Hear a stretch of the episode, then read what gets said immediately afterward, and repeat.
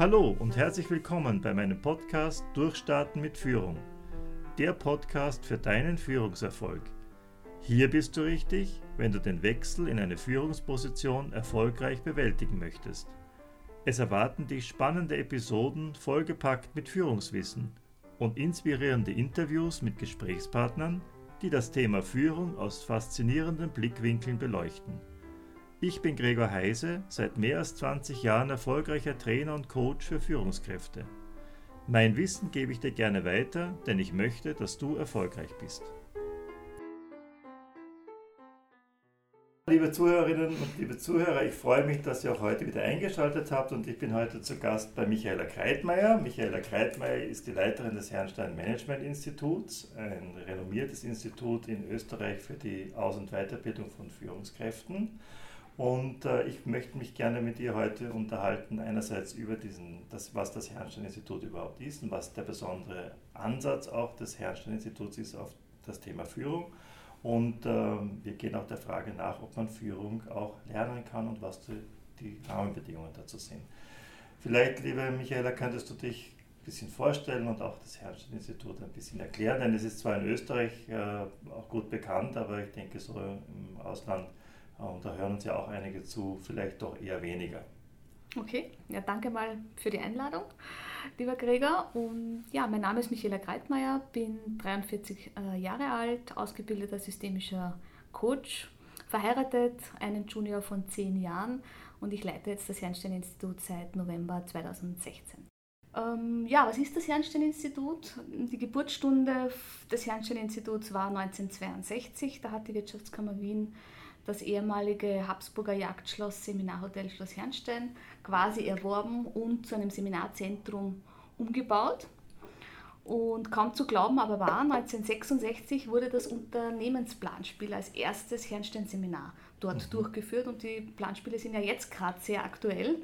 Und wenn man jetzt zurückdenkt, haben wir das quasi 66 schon mal gemacht. Ja. Wenn du sagst so 1966, fällt mir natürlich jetzt auch gleich 1968 ein, ja. anti-autoritäre Bewegung, wenn man das so in den gesellschaftlichen Rahmenkontext stellt, ähm, hat, ist ja interessant, dass sich dann eigentlich dieses Thema Führung hat sich ja dort entwickelt, auch im Zusammenhang, denke ich auch mit Gruppendynamik und so weiter.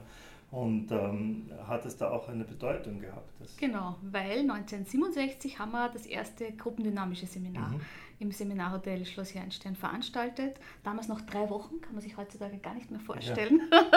Aber der Grundstein quasi für die Ausrichtung des Jernstein-Instituts war damit gelegt.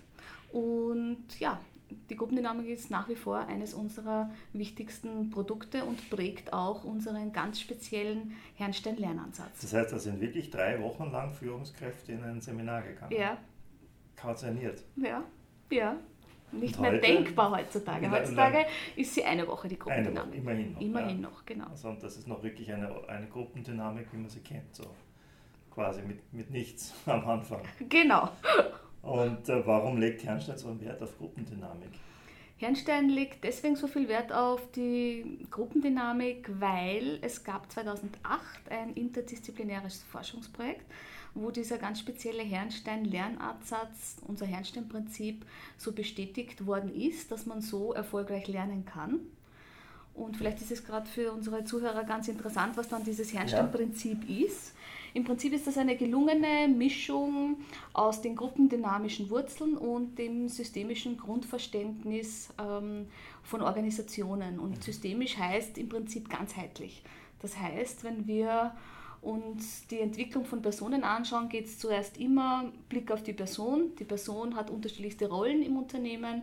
Das heißt Blick auf die unterschiedlichen Rollen. Eine Person ist in einem Team tätig, das heißt Blick auf das Team.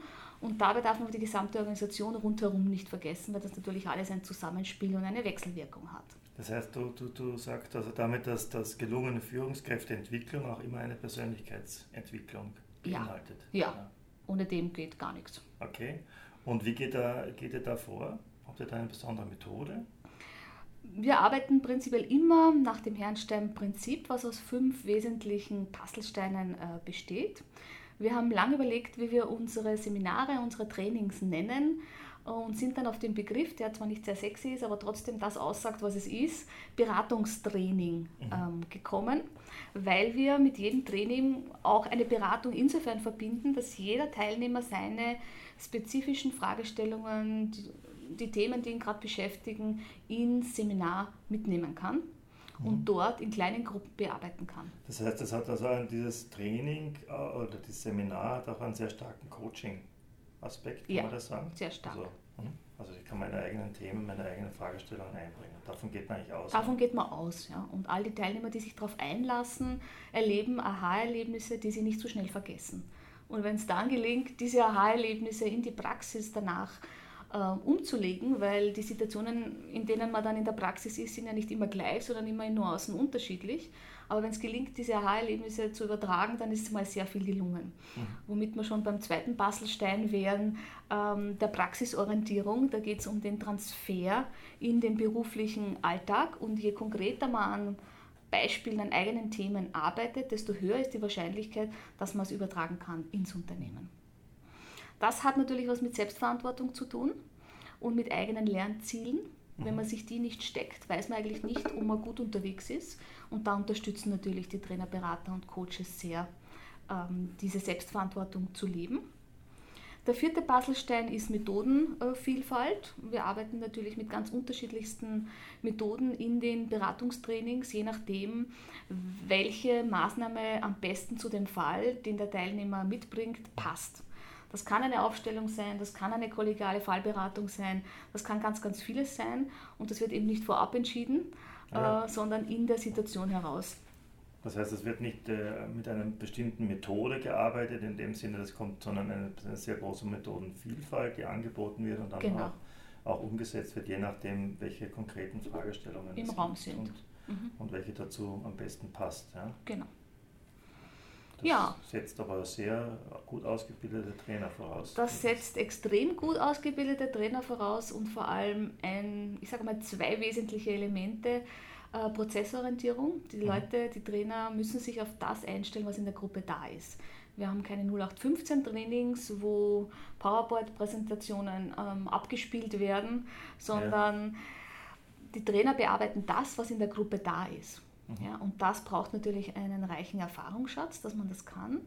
Und das braucht auch Erfahrung, selbst mal Führungskraft gewesen zu sein. Mhm. Ich halte nichts von Trainern und Beratern, äh, die selbst nicht Führungskraft waren, weil das dann irgendwie ein Stück weit theoretisch äh, bleibt. Und ich erinnere mich noch allzu gern an mein Priesterseminar zurück, was wir im Zuge der ja. Ehevorbereitung hatten, wo ein katholischer Priester über die Ehe gesprochen hat und wo ich mir gedacht habe, genau so will ich es nicht.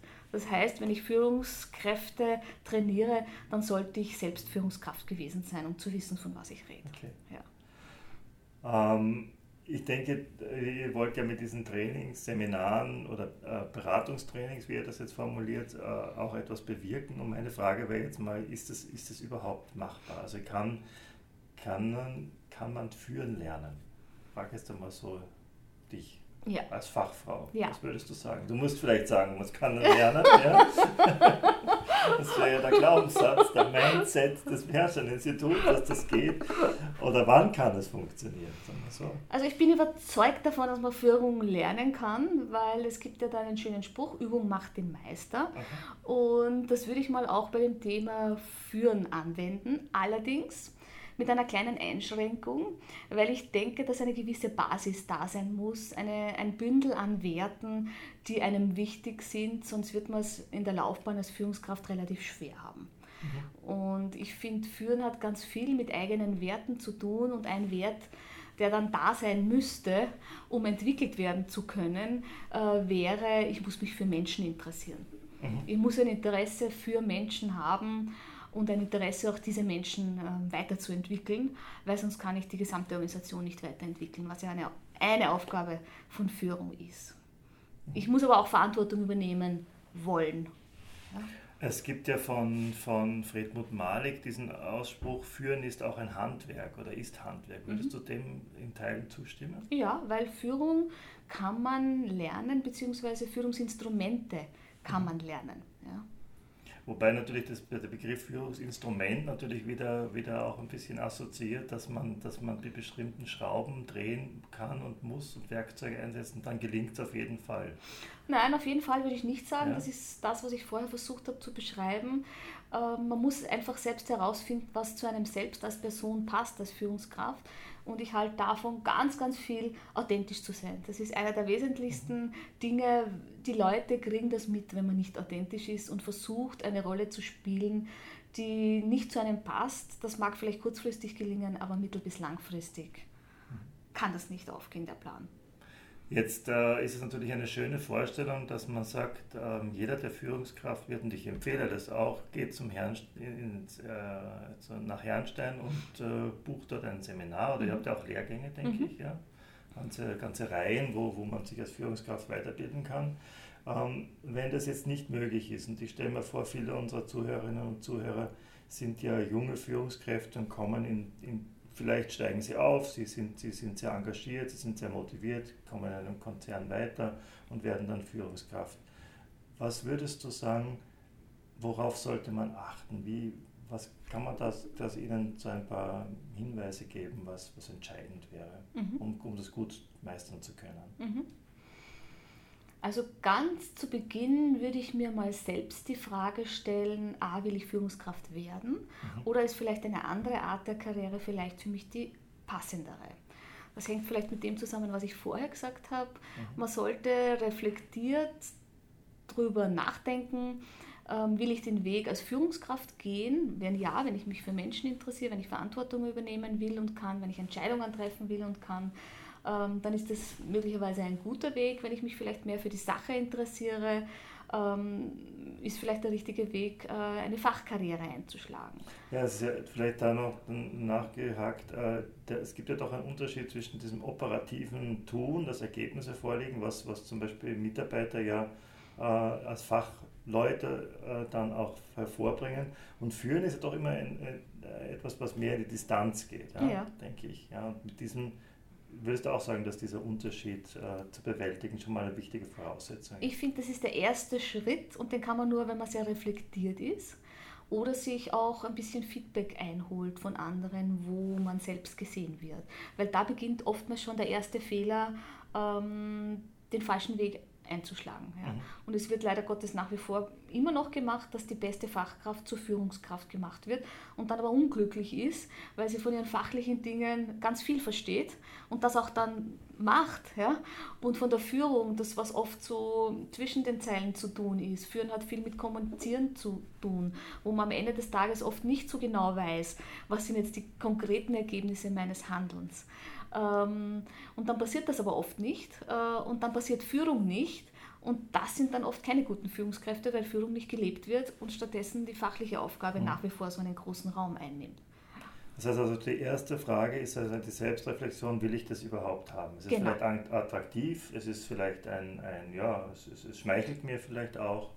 Äh, ich habe irgendwie das Gefühl, ja, jetzt bin ich mehr wert. Ja, genau. man, man trägt mir so einen Job an. Aber bevor man gleich ja, ja, ja sagt, muss man, denke ich, auch äh, einmal Überlegen. nachdenken, will ich das überhaupt? Ist das der richtige ja. Weg? Und da wirklich ehrlich zu sich sein. Ähm, und ich denke mal, wenn man authentisch sein möchte, ist das Wichtigste, dass man zu sich ehrlich ist. Mhm. Und sich diese erste Frage beantwortet, weil da unterscheidet sich mal schon der Karriereweg sehr unterschiedlich. Ja. Und jetzt gehen wir mal davon aus, die Frage wäre positiv ja. beantwortet. Wie, was würdest du dann im nächsten Schritt empfehlen? Dann würde ich mir empfehlen, ähm, so rasch wie möglich Dinge auszuprobieren, aber reflektiert auszuprobieren. Mhm. Zu schauen, was gelingt gut, was gelingt weniger gut, mir Feedback einzuholen, mir Vorbilder zu suchen, wo gelingt denn Führung ähm, sehr gut, wo habe ich das Gefühl, die Person macht das gut, mich mit der mal zusammensetzen, mir einen Mentor suchen äh, und mir einfach ähm, anschauen, anhören, zuschauen, wie macht das die Person. Da kann man ganz viel davon lernen von anderen, wenn die das authentisch leben und das kriegt man aber relativ schnell mit. Mhm. Ähm, und dann selbst, wie gesagt, ausprobieren, sich Unterstützung holen, wie zum Beispiel ein Seminar buchen, wie zum Beispiel beim Herrnstein-Institut und da gibt es unterschiedlichste Möglichkeiten. Es muss nicht immer der Führungskräftelehrgang von mhm. einem Dreivierteljahr sein. Das kriegt man auch nicht immer so leicht äh, genehmigt.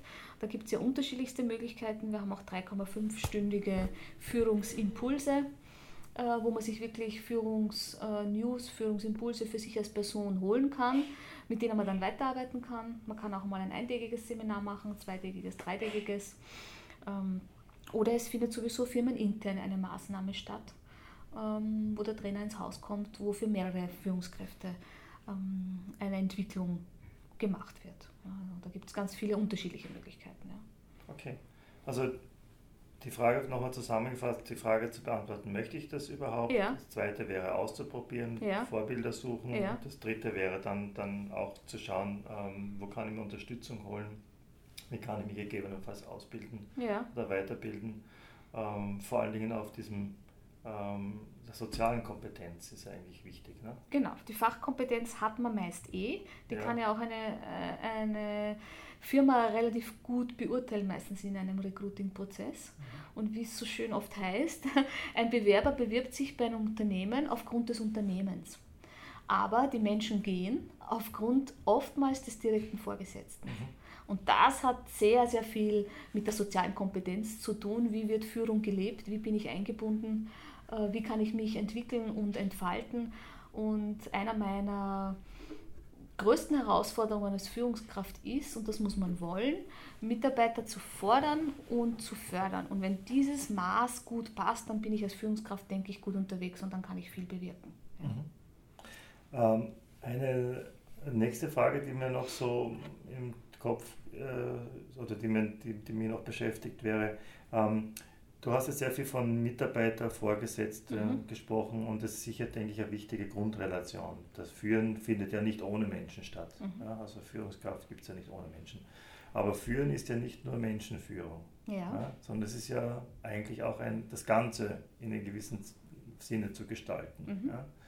Ähm, gibt es denn da von eurer Seite zum Beispiel Unterstützung? Oder was, würdet ihr, was würdest du sagen, wenn ich jetzt zu dir käme und sage, ich tue mir mit Menschen eigentlich ganz gut, aber mhm. ich habe irgendwie das Gefühl, dieses, dieses, das Gesamte, meine Abteilung zum Beispiel voranzubringen, das ist mir eigentlich diffus oder das, da, da, da kenne ich mich nicht so aus. Äh, was würdest du dann sagen, was müsste der, wo müsste der lernen? Mhm.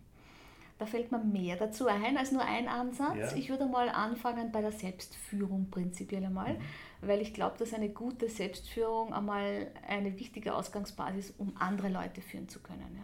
Als Führungskraft bin ich Vorbild. Wenn die Leute merken, der hat sich selbst nicht im Griff, mhm. ja, wie erfolgreich kann das dann gelingen, andere Leute zu führen? Das heißt, du würdest den Satz von Peter Drucker, eine Führungskraft muss nur eine Person führen, sich selbst. Nicht nur, aber mal als Ausgangsbasis auf jeden Fall einmal wäre es nicht schlecht, das nicht zu können. Weil das kriegen die anderen Leute mit. Ja? Mhm. Äh, und wenn ich eine gute Selbstführung habe und mich mit anderen Leuten ganz gut, ganz gut tue, dann denke ich, ist schon mal viel Basis gelegt, um es auch im Team gut zu machen.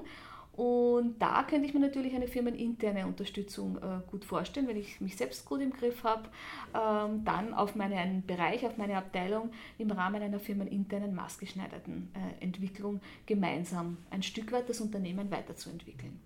Denn ich habe so oft das, das, Gefühl, dass das natürlich viele Führungskräfte, dass, dass, dass die Gespräche und die, die also Mitarbeitergespräche, sage ich jetzt einmal, oder, oder Motivation zu machen oder Zielvereinbarung zu machen, dass, dass, dass das äh, oft so der Fokus ist, wo Führungskräfte gerne hinschauen und sagen, das ist mein Geschäft. Ja. ja. Aber ich denke natürlich, es geht ja auch weit mehr. Es geht ja auch um das Gesamte auch zu beeinflussen. Und da, weil du ja eingangs schon gesagt hast, spielt vieles eine Rolle der Gruppendynamik, aber auch dieser systemische Ansatz, wo wir diese Teile sich nicht mehr direkt steuern lassen. Ja. ja. Und ähm, das ist, denke ich mir, für manche Menschen auch schwierig. Ja? Das, das ist diese, das Gefühl zu haben, sie können das nicht mehr so im Griff haben oder nicht so richtig steuern. Ja, das macht Führung leider auch aus. Führung ja. ist nicht unbedingt immer planbar, kontrollierbar und steuerbar. Führung ist einfach auch ähm, zu improvisieren. Okay. Gerade in der Zeit, wo wir jetzt sind, vieles ist nicht so langfristig planbar und da heißt es einfach auch, flexibel zu agieren, ähm, Entscheidungen zu treffen, wo nicht alles entscheidbar ist. Aber auch ganz wichtig, und das wird wahrscheinlich immer wichtiger werden, andere Leute zu befähigen, in einem gewissen Ausmaß Entscheidungen zu treffen Aufgrund der immer größer werdenden Komplexität, aufgrund des immer rascheren Tempos, kann ja eine einzelne Person gar nicht mehr alles entscheiden, alles mitkriegen. Das heißt, man ist ja auf die Kompetenzen des Umfelds angewiesen. Und je besser man das kombinieren kann, denke ich, je besser man die Ressourcen der Leute anzapfen kann, je besser dieses Zusammenspiel funktioniert, desto besser kann sich eine Organisation ähm, gesamthaft weiterentwickeln. Ja. Okay, ich glaube, das war ein schönes Schlusswort und eine kurze Zusammenfassung. Ähm, ich würde es auch so nochmal unter den Begriff stellen, Mut zur Führung. Ja? ja. Ich denke, das, das ist so äh, aus dem Gespräch vielleicht auch herausgekommen, ähm, dass es ähm, man ausprobieren muss, dass man das Wagnisführung auch eingehen soll und dass man sich einfach mutig den Dingen stellen kann, wenn man glaubt, dass man dafür auch berufen ist. Genau. Ja, liebe Michi, dann danke ich dir für dieses Gespräch. Die Shownotes zu dieser Episode findet ihr unter www.heisetraining.at slash Folge 12. Wer sich im Internet über das Herrnstein-Institut informieren möchte, der geht auf www.herrnstein.at. Dort findet ihr ein vielfältiges Seminar- und Kursangebot. Ich freue mich, wenn ihr diesen Podcast abonniert, über einen Like bei iTunes und wenn ihr mir die Treue haltet. Bis zum nächsten Mal. Vielen Dank, euer Gregor Heiser.